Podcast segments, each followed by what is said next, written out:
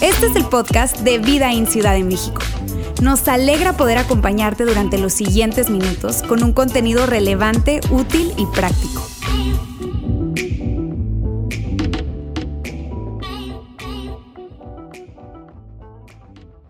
Un gusto saludarles el día de hoy. ¿Cómo están? Gracias por acompañarnos hoy, especialmente si nos visitas. Si estás aquí por primera, segunda vez, de verdad, gracias por separar de tu espacio y, compartir con nosotros este, este domingo. De verdad que nos da muchísimo gusto que estés aquí. Esperamos que de corazón que este sea un lugar donde tú puedas sentirte cómodo y que eventualmente, la verdad, nuestro sueño es que digas, esa es mi casa. Esa es mi casa, ese es mi lugar. Ese sería nuestro deseo, nuestro corazón. Y gracias por darnos el tiempo eh, de tu domingo hoy.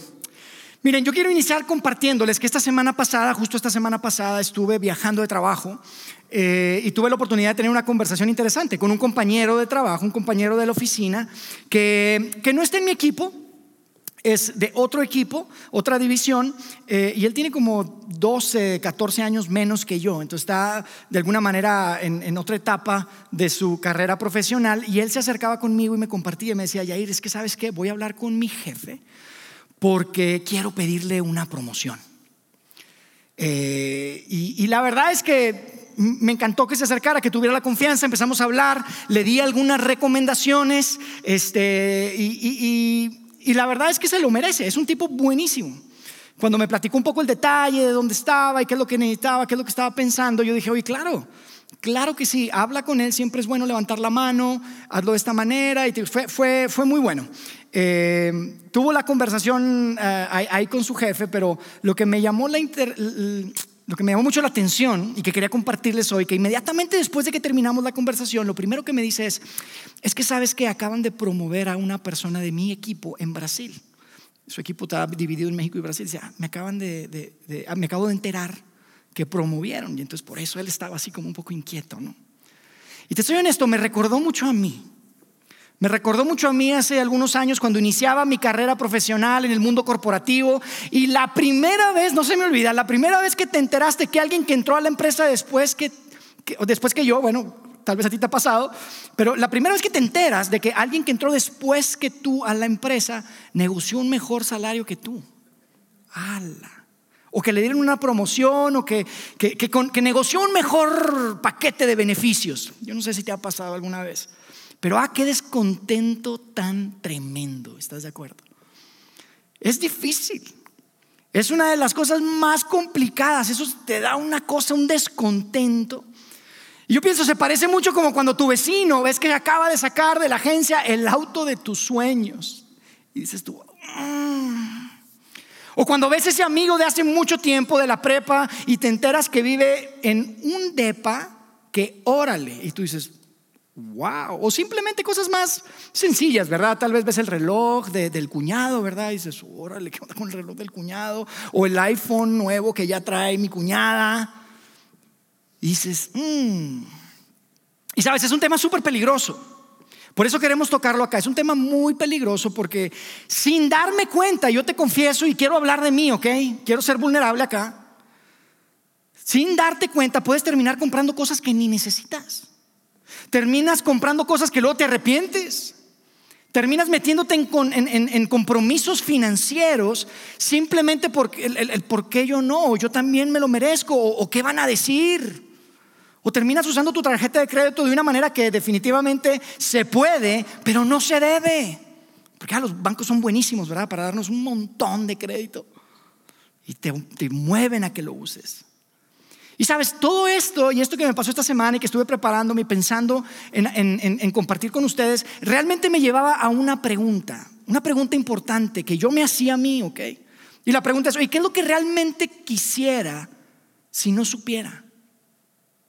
¿Qué es lo que realmente quisiera si no supiera lo que él o ella o los demás tienen? ¿Qué es lo que tuviera?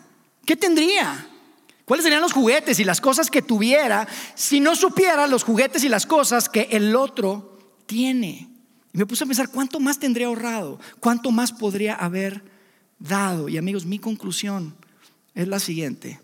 Sé demasiado. Ese es mi problema. Sé demasiado de lo que la otra gente tiene, de lo que él tiene, de sus juguetes, de sus cosas. Sé demasiado. Y es como un apetito que nunca se satisface, porque un poquito más, y mira, yo también, y por qué no, y qué tal si.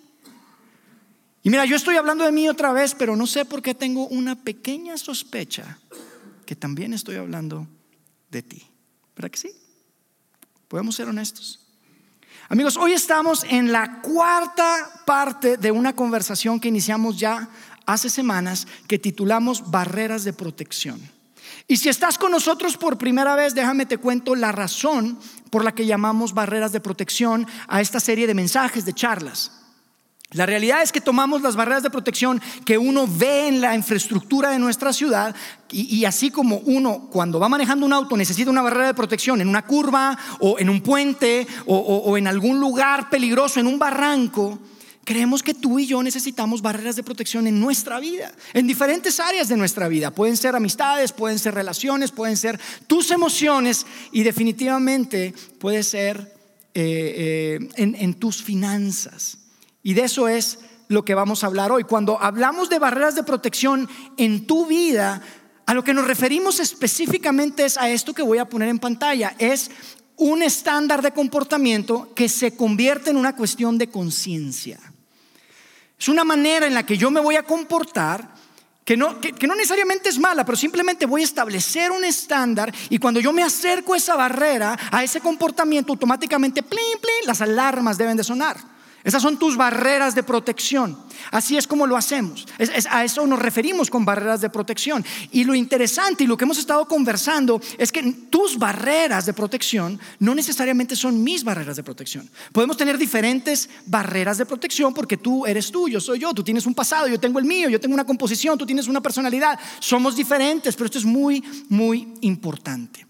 Y como les mencionaba hace un momento, la idea es que hoy hablemos de barreras de protección en el área de nuestras finanzas, en el área de nuestras finanzas. Barreras de protección financieras. Ahora, yo les quiero decir algo muy importante antes de, cualquier cosa y, quiero que me escuches eh, eh, especialmente si no eres seguidor de Jesús. Yo hoy voy a compartir con ustedes algunas cosas que Jesús dijo, ¿ok? Son algunas cosas que, probablemente te van a, a orillar a pensar que yo te quiero hacer sentir culpable o que yo te quiero eh, eh, convencer de algo. Pero sabes, no es así. Si tú no eres un seguidor de Jesús, te lo digo desde ahora, tú eres agente libre como los, como los futbolistas, ¿verdad? Eres gente libre, tú no has firmado ningún contrato. Entonces, simplemente yo espero que tú puedas tomar esto con eh, el, el debido cuidado. Es algo que Jesús dijo. Ahora, si tú estás acá, tú te consideras un seguidor de Jesús, tal vez tú dices yo soy católico, tal vez yo soy cristiano, yo soy evangélico.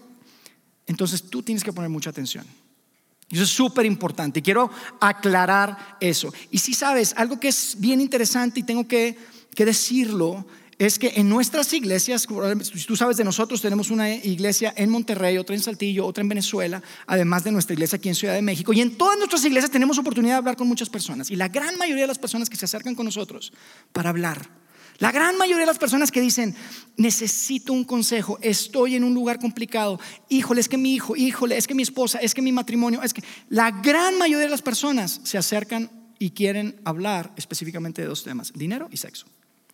Dinero y sexo. Y sabes que es tan interesante que cuando tú lees el Nuevo Testamento, cuando ves las páginas del Nuevo Testamento, te das cuenta que hay mucho que aprender ahí acerca de estos dos temas. Hay mucho que aprender ahí. Y sin embargo son los dos temas que en la mayor parte de las personas hay como una resistencia. Es como que, ah, como que está muy exagerado. Y lo entiendo, y te quiero decir esto, lo entiendo porque hoy vivimos en una cultura que específicamente nuestra cultura nos dice, mira, la iglesia está en contra del sexo y la iglesia quiere mi dinero, ¿verdad que sí? Eso es lo que escuchamos. Yo no sé si tú lo has escuchado, yo lo escucho mucho. Cuando tengo conversaciones de, mira, yo no tengo problemas con Dios, pero mira, con la iglesia no, es que la iglesia está en contra del sexo. Y la iglesia quiere mi dinero. Y yo te quiero decir algo antes de decir cualquier cosa más. Si estuviste la semana pasada ya lo sabes. Dios no está en contra del sexo. De hecho, el sexo es idea de Dios. Es algo increíble que Él diseñó para ti y para mí. Yo me puedo imaginar ese momento, ¿verdad? En que Dios dijo, mm, tengo una idea. Y estaban tal vez los ángeles alrededor y les dijo, ¿qué, qué, qué idea? Dijo, no, no entenderían. No entenderían de esto. a los ángeles cuando estaba pensando en la creación, en ti, en mí. Es una idea de Dios, es increíble. Dios no está en contra del sexo, es su idea. Y la segunda cosa, yo te quiero decir algo, Dios no quiere tu dinero. Y eso es súper importante que lo sepas. Ah, más que pensar qué es lo que Dios quiere de mí, es qué es lo que Dios quiere para mí. Y eso es de lo que yo quiero hablar. Así es como quiero que abordemos y el que es el contexto de nuestra conversación en cuanto a barreras de protección financieramente hablando. ¿Les parece? Ahora yo les digo algo. Podríamos hablar de un montón de cosas cuando se trata del dinero. Podemos hablar de cómo hacer un presupuesto, cómo llevar un registro de todo lo que gastas, cosas muy buenas. Podemos hablar de, qué tanto carro puedes comprar de acuerdo a tus ingresos, qué tanta casa puedes rentar o comprar de acuerdo a tus ingresos. Podemos hablar de inversiones. Hay muchos temas que podríamos hablar en cuanto a las finanzas. Sin embargo, hoy yo te quiero decir algo. Quiero que hablemos de algo que es en realidad mucho más profundo. Algo que va mucho más a profundidad en tu vida y en mi vida. Y tiene que ver con algo que Jesús dijo. Y yo te quiero decir una cosa, tú puedes estar fuera de deudas, puedes tener tu casa pagada, puedes ser un buen inversionista y puedes estar en un barranco financiero. Y eso es lo que Jesús enseña. Y por eso quiero que veamos algunas de las cosas que Él dijo y que pensemos y juntos podamos reflexionar en lo que eso significa para ti y, y lo que eso significa para mí. ¿Les parece? Vamos a leer algo que eh, dijo Jesús y que queda registrado por uno de sus seguidores, uno de los doce, que se llamaba Mateo. Mateo era un cobrador de impuestos, él sabía del tema del dinero. Y yo creo que personalmente creo que Mateo era un genio en cuanto a eso, porque él, él, era, él manejaba mucha plata. Fíjate lo que dice Jesús en este contexto. En Mateo 6, 24 dice, nadie puede servir a dos amos y lo primero que tú piensas, tal vez es lo mismo que yo pienso, digo, amos, yo no tengo ningún amo. Somos libres, somos mexicanos independientes, ¿verdad que sí? ¿Cómo que nadie tiene dos amos? ¿A qué se refiere Jesús? Pero Jesús, amigos, es súper, súper inteligente, súper astuto. La implicación es, todos sirven a uno, no a dos. Todos sirven a uno. A un alguien, a un algo. Nadie puede servir a dos. Todos sirven a uno. Y es para reflexionar esto. Fíjate lo que sigue diciendo. Dice, pues odiará a uno y amará al otro. Será leal a uno y despreciará al otro. Y, a veces tal vez son muchas palabras, ¿verdad? Como que odiar, amar, leal, despreciar. ¿De qué estás hablando Jesús? Probablemente nos confundiste, ¿verdad? Yo creo que estaban pensando los que estaban en ese momento que él estaba hablando. Pero es interesante que cuando tú analizas las palabras, específicamente la palabra amo en griego, y la voy a poner ahí, la palabra eh, eh, amo en griego es curios. Y curios, lo voy a poner en la pantalla, es aquel a quien pertenece una persona o cosa sobre la cual tiene poder de decisión. Aquel a quien pertenece. O sea, este tema es un asunto de posesión. Es un asunto de propiedad. ¿Quién es tu dueño? ¿Quién es mi dueño? De eso es lo que está hablando. Y uno esperaría que si Jesús está hablando de quién es tu dueño, quién es mi dueño, diría, bueno, tú nada más puedes tener un dueño, no puedes tener dos. O Dios es tu dueño o el diablo es tu dueño. Uno pensaría eso, ¿verdad? Pero fíjate lo que dice. No dice eso. Dice, no se puede servir a Dios y estar esclavizado al dinero. No se puede servir a Dios y al dinero. No se puede servir a Dios y a las riquezas, las cosas, los juguetes, el que más puedo tener. No se puede. Y este es muy interesante, este es un tema súper interesante amigos, porque cuando Jesús habla del dinero, cuando habla de este tema, no es precisamente, el tema no es el dinero, no es el, presupuesto, no es las inversiones, no, no, está hablando de un tema de propiedad, de control, de pertenencia. Y esto es tan, tan importante. La pregunta que Jesús nos está haciendo a través de este pequeño texto que acabamos de leer. Y esto te aplica a ti también si eres seguidor de Jesús o no eres seguidor de Jesús. Esto es para todos. La pregunta, la pregunta es, ¿a quién le perteneces, amigo? ¿Quién es tu dueño? ¿A quién le perteneces? Es una muy buena pregunta. Otra manera de decir esta pregunta en el contexto del dinero es, ¿tenemos dinero o el dinero nos tiene a nosotros? ¿Tenemos dinero o el dinero nos tiene a nosotros. Amigos, la razón por la que las barreras de protección son tan importantes en las finanzas es que las finanzas y el dinero y lo que el dinero ofrece se puede convertir muy fácilmente, Jesús lo sabía, Jesús nos conoce, Muy fácilmente el dinero y lo que el dinero ofrece se puede convertir en el competidor número uno de tu corazón y de mi corazón. Y otra vez, tú puedes no tener deudas, ya pagaste tu casa. Puedes estar, puedes darnos clases de inversiones, de finanzas. Puedes saber invertir y puedes estar en una de dos barrancos o situaciones muy difíciles financieramente hablando. Por un lado, puedes estar en el barranco del consumir, consumir, consumir. Y por otro lado, te puedes dar de topes con una barrera que es el acumular, acumular, acumular. Consumir o acumular. Consumir, consumir un poquito más. Si tengo, pues lo puedo hacer. Un poquito más, ¿por qué no? Consumir, consumir, consumir. O acumular, que siempre estás preocupado por, ¿y qué va a pasar si?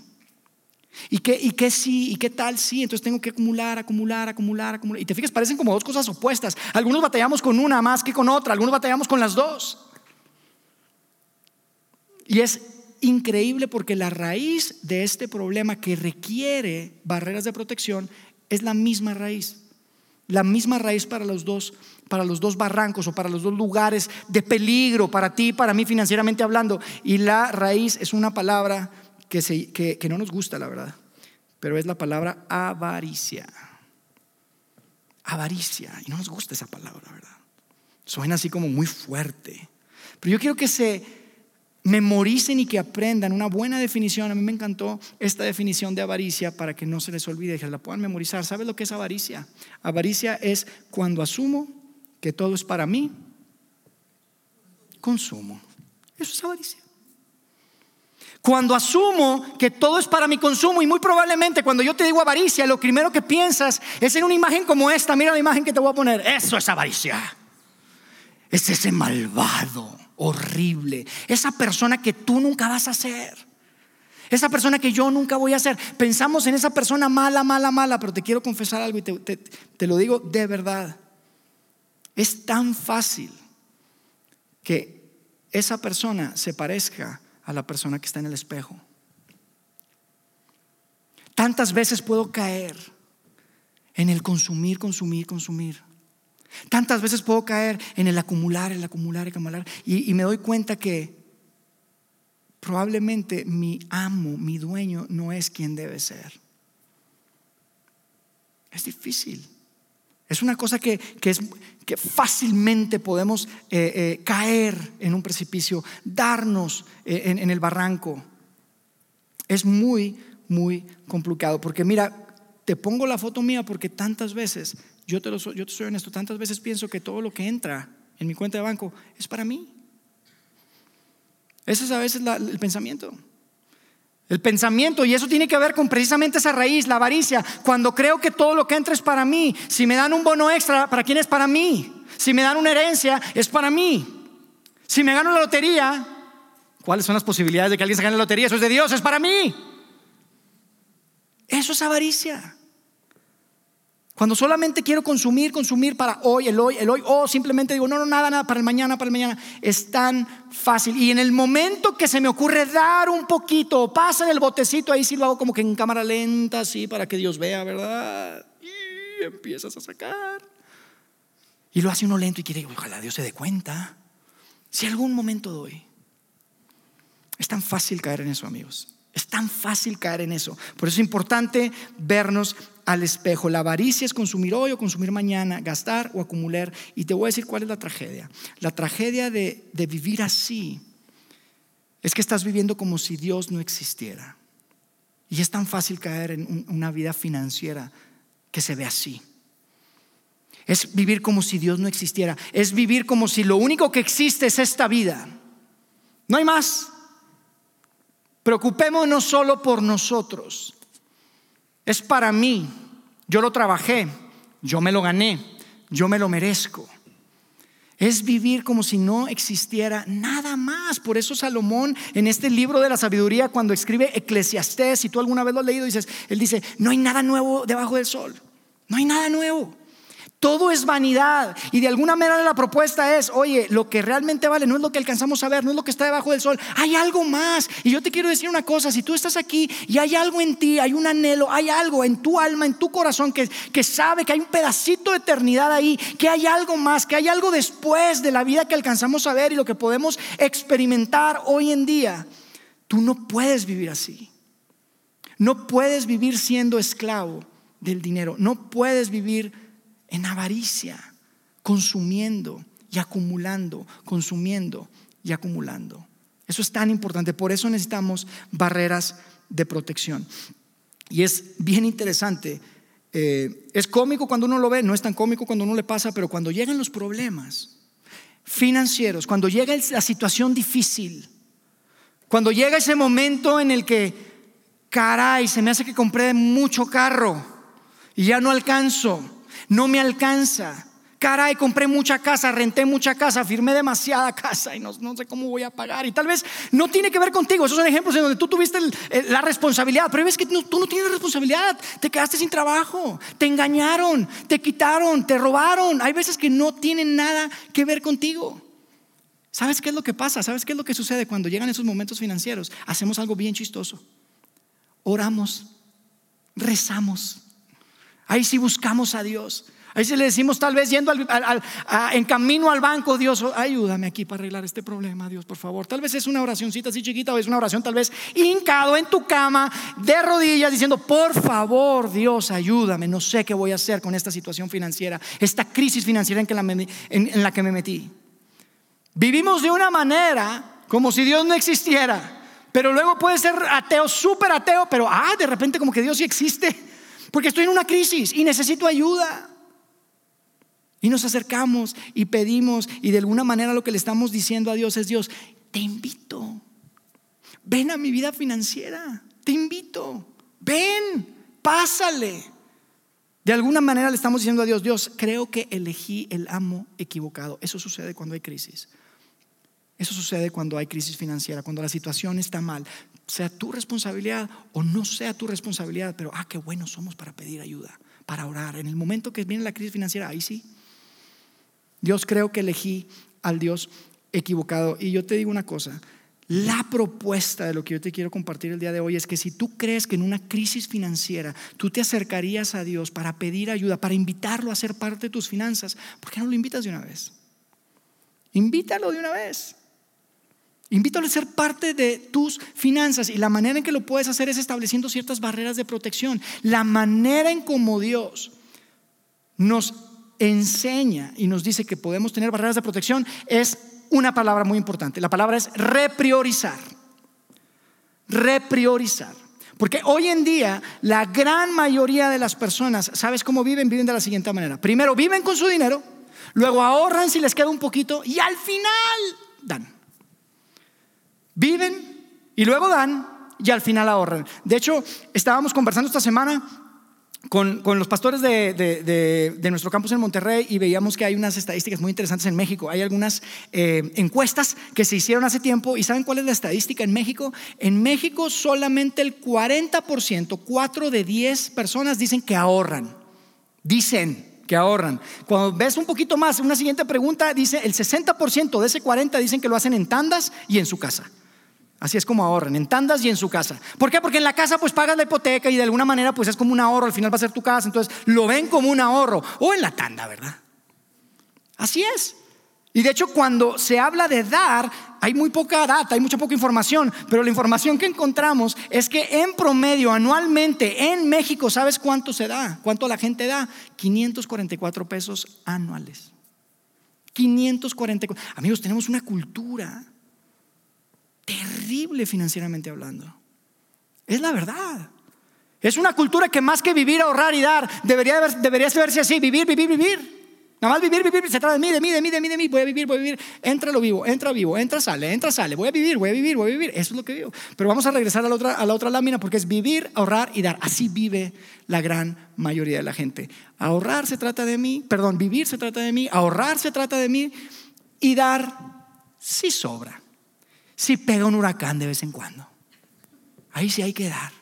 Un, terremoto, ahí sí hay que dar un poquito, de vez en cuando. cada cinco años que hay un terremoto fuerte aquí en Ciudad de México. Ahí sí, esa es nuestra cultura y es terrible. Jesús nos habla de algo completamente diferente. Jesús viene, y ahorita lo vamos a ver, Jesús viene a decirnos que necesitamos repriorizar, repriorizar nuestras finanzas. Lo primero que hace, si escuchamos a Jesús, lo vamos a ver en un momento, si tú no quieres ser dominado por el dinero, vamos a voltear por completo y vamos a empezar dando y después vamos a ahorrar y al final vamos a vivir. Vamos a empezar dando, después ahorramos y después vivimos. Es la mejor barrera financiera que tú puedes. Es muy sencillo. En lugar de vivir, vivir, vivir o vivir, ahorrar si te queda poquito y dar cuando hay un terremoto, vas a dar y después vas a ahorrar y después vas a vivir con el resto. Escoges un porcentaje. Escoges un porcentaje de dar, un porcentaje de ahorrar y vives con el resto. Ahora sí. Yo a mis hijos les enseñé que tenían que dar un 10%, tenían que ahorrar un 10% de todo lo que... Ahora ya no lo hago, pero les llegamos a poner de chiquitos unas, unas, este, unos botes que decían dar, ahorrar y vivir. Dar, ahorrar y vivir. Y les dábamos a veces, teníamos que de 20 y de moneditas de 10 para que pudieran sacar sus porcentajes y que lo pudieran meter ahí y que pudieran tener esta cultura de dar y de ahorrar y de vivir con el resto. El resto sí, ahora sí vamos por los dulces, mijo. Ahora sí vamos por el juguetito, lo que tú quieras, ahora sí. Ya diste, ya ahorraste, vamos a vivir con el resto. Esto es algo súper sano financieramente hablando. Yo te digo algo, personalmente es algo que yo aprendí hace años y hoy en día yo he decidido dar un porcentaje mayor que con el que yo crecí. No porque soy muy bueno y porque tengo un corazón tan generoso. ¿Sabes por qué? Al contrario, me conozco. Me conozco y sé que el antídoto de ser dominado por el dinero es vivir una vida así, en donde das y después ahorras y después vives con el resto. Esa es la razón. Ahora, ¿por qué Yair les decía a sus hijos que den? En este caso, nosotros damos en este lugar que es nuestra iglesia, que creemos que es la manera en la que Dios trabaja en la tierra. Y en esta ciudad hay una gran oportunidad. ¿Y por qué Yair le dice a sus hijos que den? Es porque es el pastor. Quiere su dinero. Como ya se cambiaron a Santa Fe, ahora es más cara la renta. Entonces los 20 pesos de diezmo que van a dar mis hijos van a hacer toda la diferencia. No. Por supuesto que no. Además, yo podría quitarles el dinero. Meto por la noche y les podría haber quitado el dinero ahí en sus, en sus vasijitas. Yo no tengo por qué decirles o pedirles permiso. Se los puedo quitar y les digo que vino el ratón de los dientes o lo que sea. Lo puedo hacer, pero ¿sabes por qué? Porque no quiero que sean dominados. Por eso me asegura. Yo lo hago por eso y no quiero que mis hijos sean dominados. Eso me asegura que ellos pueden dominar al dinero. Y eso es tan importante. Vivir dominado por el dinero es vivir, ahorrar si te queda y dar. Dominar al dinero es das, ahorras y vives con el resto. Esa es la razón por la que lo dije, por, lo que lo hago. Es, es, es, es de verdad, no es fácil, amigos. Tengo que ser súper transparente, súper vulnerable. No es fácil. La tendencia natural, humana, tuya, mía, estoy seguro, es irte hacia ser dominado por el dinero. Las decisiones que tomamos, el de instinto. Inclusive esta semana estaba platicando con unos grandes amigos que están acá y estábamos hablando de un viaje potencial que puedo hacer y mi respuesta es, oye, no, es que están muy caros, que yo por mi trabajo tengo oportunidad a veces de viajar y, hay oportunidad a veces de que mi familia vaya conmigo, pero pues obviamente yo tengo que pagar por mi familia, ¿verdad? Y, este, y entonces, oye, sería padre, hagan esto. Y yo decía, no, es que es demasiado caro porque estábamos cotizando. Y me dijo, ¿tú quieres ser el hombre más rico del cementerio? Ok, ir Y me hizo, ¡ay! me quedé así como que me hizo pensar. Y no es porque tenga mucho, pero a veces eso es vivir dominado por el dinero. Acumular, acumular, acumular. Y también por el otro lado, gastar, gastar, gastar, gastar. Entonces, si se fijan que la barrera de protección puede ser diferente para ti, puede ser diferente para mí.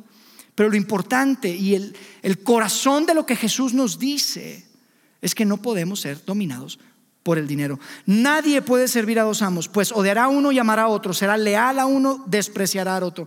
No se puede servir a Dios y estar esclavizado al dinero. Y en ese mismo momento, y aquí es donde quiero que veamos, la enseñanza. Más adelante Jesús dice en el verso 31, dice, así que no se preocupen diciendo, ¿qué comeremos? ¿Qué beberemos? ¿Qué ropa nos pondremos? Amigos, en, ese momento no tenían refrigeración, era normal. Jesús les está diciendo, amigos, yo sé que la tendencia es esta. Yo sé que es muy fácil preocuparse por qué van a comer y qué van a beber, porque no había refris, no había refrigeradores. Había solamente, lo único que duraba era granos. Era muy difícil. Y Jesús les decía, yo sé, no quiero que vivan así. No quiero que vivan así porque en el momento que tú te preocupas por el futuro solamente y estás dominado por tu dinero, lo que hace es que automáticamente tus manos se empiezan a cerrar, ¿sabes? Se empiezan a vives con las manos cerradas. Y Jesús dice, no quiero que vivan así. Cuando tú te estás preocupando, empiezas a cerrar las manos. Y yo te digo algo, si tú eres un seguidor de Jesús, como yo lo soy, no podemos vivir así, vivir así, amigos. No podemos vivir con las manos cerradas. Fíjate lo que dice Jesús en el verso 32, inmediatamente después dice, los paganos andan tras todas estas cosas. Y amigos, en esa cultura, en ese tiempo, es diferente que cuando nosotros hoy decimos, es un pagano. Hoy decimos mucho, es un pagano, es una pagana. Y es muy diferente, nada que ver con lo que estaban hablando en ese momento. En ese momento los paganos eran los que tenían diferentes dioses, el dios de la comida, el dios de la lluvia, el dios de la fertilidad, el dios de ta, ta, ta. Tenían muchos dioses. Los judíos era prácticamente la única cultura a nivel mundial, planeta, que tenían un dios. Y Jesús le está diciendo, oye, los paganos andan tras esas cosas. Se preocupan por la comida y se preocupan por la ropa y se preocupan por qué van a tener. Pero fíjate lo que dice después, y eso es tan importante, dice, los paganos andan tras todas estas cosas, pero su Padre Celestial sabe, sabe lo que ustedes necesitan. Hay otra ocasión en la que Jesús dice, si ustedes siendo malos con sus hijos les dan todo lo que necesitan, ¿cuánto más no su Padre Celestial les va a dar absolutamente todo? Y la pregunta que yo te quiero retar hoy y la que yo te quiero hacer es, ¿lo crees? ¿Crees en realidad que hay un Padre Celestial? ¿Que hay un Dios verdadero? ¿Hay un Dios que está allá? No como los paganos que creemos que hay un Dios de aquí y un Diosito de aquí y un Diosito de acá. No, no, hay un Dios, lo creemos. Ahora, ¿estamos viviendo como que lo creemos? ¿O estamos viviendo como si Dios no existiera? ¿O estamos viviendo como si hubiera muchos dioses? ¿O estamos viviendo dominados por el dinero? Porque mira, amigo, cuando tú abrazas la verdad y vives con la convicción de que realmente ese Dios que existe, la mejor manera de explicar, de, de entender, Jesús nos dice, es como un papá, un papá perfecto. No como el que tú tuviste o que tienes acá en la tierra. Es un Padre perfecto, se preocupa por ti. Se va a preocupar por ti. Cuando tú abrazas esa verdad es cuando empiezas a poder abrir tus manos y puedes empezar a dejar de ser dominado por el dinero, dejar de vivir dominado por el dinero. Fíjate lo que dice después, dice, más bien, busquen primeramente el reino y el reino muchas veces nos hace ruido, ¿verdad? Porque no vivimos en el reino, ni en España, ni en Inglaterra, ni nada. Y eso de, ¿cómo que reino, verdad? ¿Qué es eso? No, no es muy familiar para nosotros. Pero tenemos un Dios que vino a establecer un nuevo reino, un nuevo un reino diferente. Y aquí lo importante y lo que quiero que veas es que aquí es donde Dios nos invita a repriorizar a cambiar el orden de cómo es como debemos utilizar el dinero y los ingresos y, las riquezas que recibimos de Dios. Aquí es donde Él nos invita porque nos dice, busquen primeramente el reino de Dios. Y yo crecí pensando que se trataba simplemente, pues tengo que ir a la iglesia y tengo que buscar a Dios. Sí, claro que sí, pero cuando habla del reino, tienes que entender qué tipo de reino está hablando Dios. Está hablando de un reino diferente, un reino que muchas veces le decimos es el reino del revés. Es un reino donde el rey viene a dar la vida por su gente, no exigir que su gente dé la vida por su rey. Busquen primeramente el reino de Dios. ¿Sabes de qué se trata ese reino? Se trata un reino en donde todos deben de saber que el rey les ama, que es como un padre que tiene los brazos abiertos. Todos tienen que saber, todos se tienen que enterar. De eso se trata el reino. Se trata de poner a los otros antes que a ti mismo, colocar a los demás primero que a ti, de eso se trata. Esa fue la constitución de Jesús. Les dijo, trátense como yo los traté, ámense como yo los amé. ¿Saben cómo nos amó? Dio su vida. Buscar primeramente el reino de Dios es dar, porque de tal manera amó Dios al mundo que qué? Dio a su Hijo. De tal manera amó Dios al mundo que ha dado. Dios se trata de dar. Busquen primeramente, reprioriza tus finanzas. Buscas primeramente el reino de Dios y su justicia. Y las cosas van a ser muy diferentes. Pero yo quiero leer algo antes. Porque hubo un momento que tiene todo que ver con este reino. Ustedes probablemente saben la historia, pero en la última semana de la vida de Jesús iban entrando a Jerusalén, él con sus doce más cercanos, sus amigos sus amigos habían pasado años ya viajando juntos, se conocían y habían escuchado y habían creído y habían tomado la decisión de decir, sí, Jesús es el Hijo de Dios, es el Mesías, es quien nos viene a rescatar. Y iban a Jerusalén y ellos sabían que ir a Jerusalén significaba que ahora sí ya llegó el momento. Ahora sí, Jesús se va a destapar, como diríamos hoy. Jesús se va a destapar. Va a establecer su reino ahora sí. Nos vamos a deshacer de esos malditos romanos, me imagino que pensaban, claro, porque estaban bajo la opresión romana y van entrando y en el camino dos de sus amigos cercanos empiezan a discutir y dijeron, no, pues ya va a estar el reino, se va a establecer el reino y cada quien va a tener pues un mini reino, yo creo. ¿Quién se va a sentar a la derecha? No, yo me voy a sentar a la derecha. No, yo me voy a sentar a la izquierda. ¿Se acuerdan de esa historia? Probablemente la han escuchado.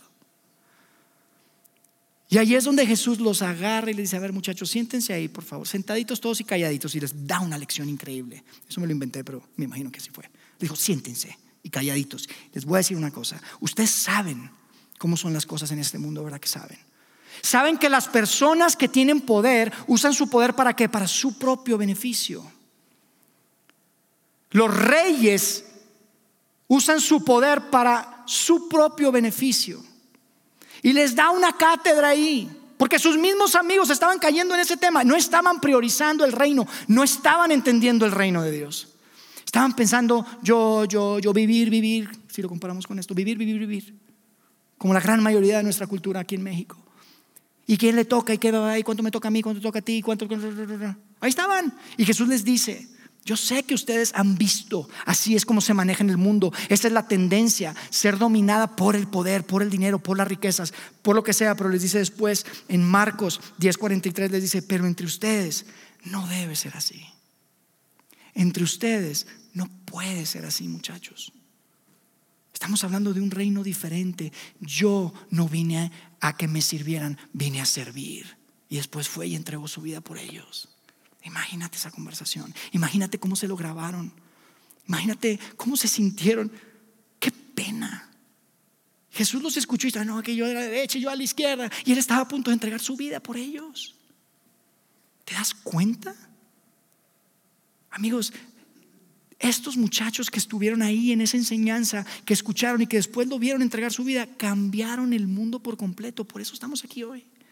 Porque tomaron la decisión de buscar primeramente el reino, no buscar yo mi reino, sino primeramente el reino de Dios que es dar, dar, dar. Dice, más bien busquen primeramente el reino de Dios y su justicia y entonces, entonces, entonces, todas las cosas, en el griego todas, ¿saben qué significa? Todas. Es la misma palabra. Todas. ¿Qué te hace falta? Estás incluido. Lo que te haga falta, todas las cosas le serán añadidas. Amigos, de eso se trata. Priorizar de la manera en que Jesús nos dijo que priorizáramos. Primero damos, después ahorramos y después vivimos con el, el, resto. Se trata de dar, porque no se debe tratar de ti, de mí, se va a tratar de los demás. Y claro, la razón por la que muchas veces nos paramos aquí y, decimos, oigan, gracias por su generosidad y, den el paso, a veces los invitamos y den un paso en el que puedan eh, eh, invitar a Dios a ser parte de sus finanzas a través de la iglesia, a través del trabajo que Dios está haciendo. Amigos, créanme, no es porque necesitemos pagar la luz y la renta de este lugar. Es porque es la mejor manera de no ser dominado por el dinero. De verdad se los digo. De verdad se los digo. La iglesia no quiere su dinero. La iglesia no quiere tu dinero, no quiere tu dinero, no quiere, no quiere mi dinero. Lo que Dios quiere es libertad para ti, para mí financiera. Y la mejor manera de establecer barreras de protección, que estemos en un muy buen lugar, en donde no caigamos en, en, la avaricia, en donde no caigamos en el acumular, en donde no caigamos en el, en el consumir, consumir, es cuando establecemos barreras de protección sanas. Y podemos primero dar después ahorrar, porque es sabio ahorrar. Y acuérdense, hemos estado hablando de esto durante todas estas semanas. Barreras de protección. No es de que esté bien, esté mal, es pecado, es ilegal. no, no se trata de eso, es sabio. Es bueno que den, es bueno que ahorren y vivamos con el resto. Es importante que lo hagan. Ustedes hacen eso y van a estar en un mucho mejor lugar financieramente hablando. De verdad se los digo. No se trata de la iglesia, se trata de tu corazón. Dios usa muchas cosas para, para llevar hacia adelante su trabajo y su movimiento del que tú y yo somos parte el día de hoy. Pero Dios está mucho, muy, muy preocupado por tu corazón y por mi corazón y porque nuestro corazón no sea dominado, no sea poseído por el dinero, por las riquezas. Nuestra vida no puede girar alrededor del dinero. Y yo sé que es un componente muy importante en nuestras vidas, en nuestra cultura, en nuestra sociedad. Yo lo entiendo. Y yo entiendo que es complicado y que es difícil y que hay tendencias. Pero cuando nosotros podemos recordar lo que Jesús dijo y abrazar y traerlo y que pueda irse de aquí, de nuestra mente, unos 30, 40 centímetros a nuestro corazón y podemos recordar, nuestro Padre Celestial sabe, Él va a proveer todas las cosas, Él sabe todo lo que necesitamos. No seamos como los paganos. ¿Crees que Dios existe? Dios es un Padre celestial que tiene cuidado de ti, te conoce por nombre y quiere lo mejor para ti y para tu vida financiera. Déjame hacer una oración y terminamos. Dios, gracias por la oportunidad de ver estos textos tan antiguos, Padre, que pueden ser tan relevantes el día de hoy para, para, para, mí, para mi familia, para mis amigos, para cada uno de nosotros que formamos parte de esta comunidad de fe. Dios, gracias.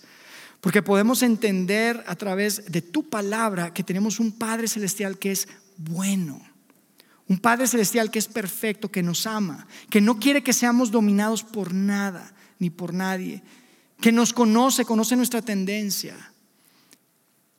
que sabe de, qué estamos hechos, Dios. Y gracias porque podemos entender que buscar primeramente tu reino se trata de dar como tú diste.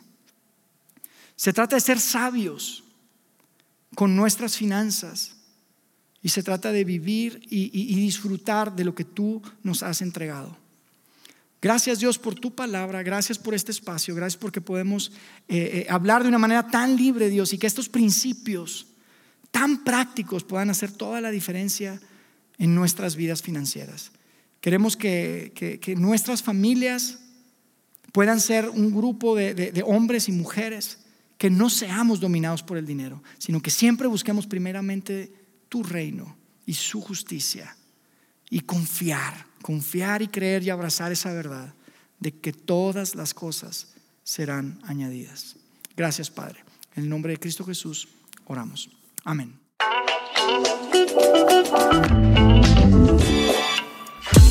Sigue conectado a los contenidos de Vida en Ciudad de México a través de nuestro sitio web y de las redes sociales. Muy pronto estaremos de vuelta con un nuevo episodio.